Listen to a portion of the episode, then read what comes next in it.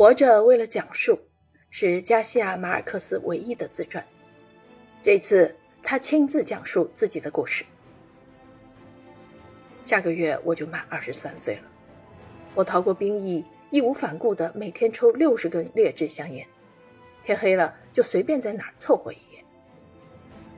前途一抹黑，生活一团糟，前行的道路上充满了陷阱、推诿、幻想，更要竭力避开无数的诱惑。似乎我干哪行都行，就是当不了作家。二十二岁的最后一个月，陪母亲回乡卖房子。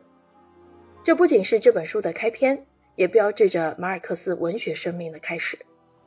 从那时起，儿时所有记忆深刻的人与事，贪婪的阅读经历，身边各种奇特的现实，向权威与成规挑战的勇气，将他带进了写作这个甜蜜而痛苦的陷阱。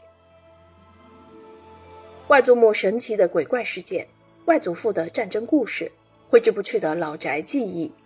求学经历中的奇遇与机遇，启发并滋养过他的记者生涯。搞不清楚幸福与疯癫区别的亲戚，一起经受过狂风暴雨考验的朋友，萍水相逢却难以忘记的过客。